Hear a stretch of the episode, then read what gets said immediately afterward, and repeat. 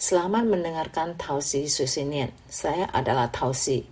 Topik yang ingin saya perkenalkan hari ini adalah tarif pajak prevensi tak pajak nilai tanah untuk rumah tinggal yang ditempati sendiri menghemat banyak. Tarif pajak preferensial dari pajak nilai tanah untuk rumah yang digunakan sendiri adalah 2%. Harap ajukan ke Biro Pajak setempat 40 hari sebelum dimulainya pajak nilai tanah 22 September.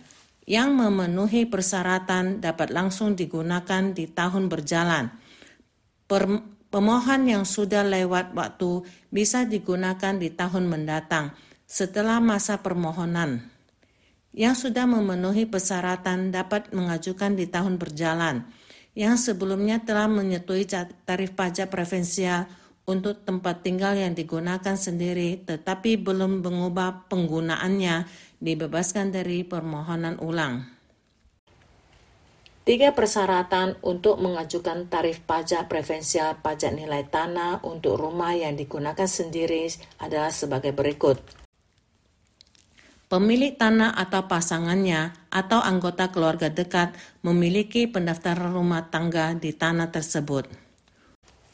Tidak ada sewa, tidak ada bisnis, dan penggunaan perumahan lainnya. Rumah-rumah di tanah tersebut dimiliki oleh pemilik tanah atau pasangannya atau anggota keluarga terdekat. Ada juga dua batasan yang harus diperhatikan. Lahan perkotaan dibatasi hingga 3 hektar. Lahan non-perkotaan dibatasi hingga 7 hektar. Pemilik tanah dan pasangannya serta kelabat tanggungan kecilnya terbatas pada satu tempat.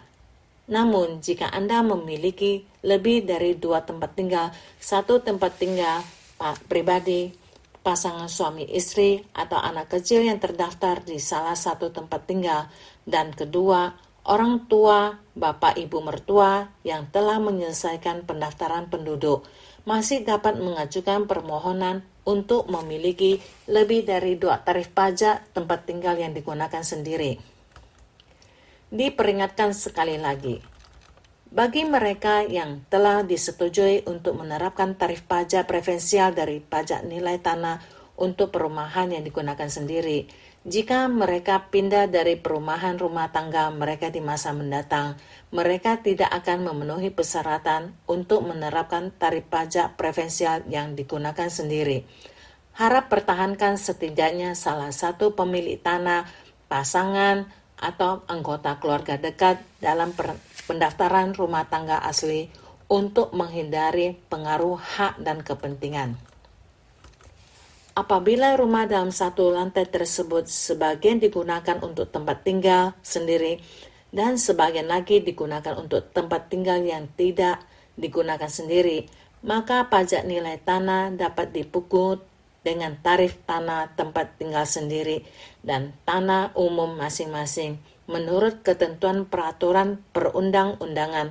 Rasio area dari situasi rumah yang sebenarnya untuk tanah yang digunakan untuk kodiro eker, permohonan pengurangan atau pembebasan dapat diajukan. Biro transfer yang dipercaya untuk membayar pajak. Untuk menghindari hilangnya tanda terima pajak atau lupa membayar, Anda dapat mentransfer ke biro ini untuk membayar berbagai pajak atas nama Anda. Jika Anda memiliki pertanyaan, silakan hubungi kantor pusat Biro Perpajakan Daerah per Pemerintah Kota Taoyuan atau nomor bebas pulsa masing-masing cabang dan akan ada orang yang berdedikasi untuk melayani dan menjawab Anda. Saya harap perkenalan hari ini bermanfaat bagi Anda. Terima kasih telah mendengarkan Hausi Susinian. Sampai jumpa lagi.